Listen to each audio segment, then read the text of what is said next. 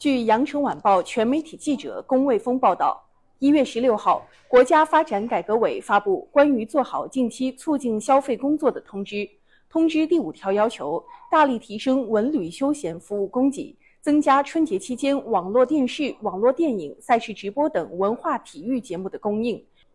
鼓励网络视频平台限时低价电影放映。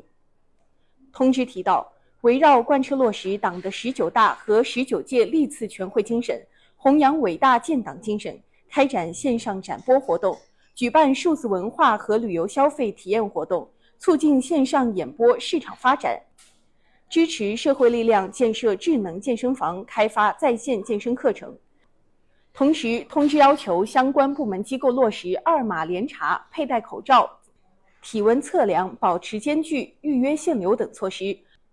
完善旅游景区、文化场馆等在线预订、无接触式服务、智能导游导览等功能，更好满足群众休闲消费需求。创新花卉、年画等贺岁饰品，鼓励合理利用非物质文化遗产资源，推出春节主题文创产品，弘扬中华优秀传统文化。感谢收听羊城晚报广东头条，我是主播经纬。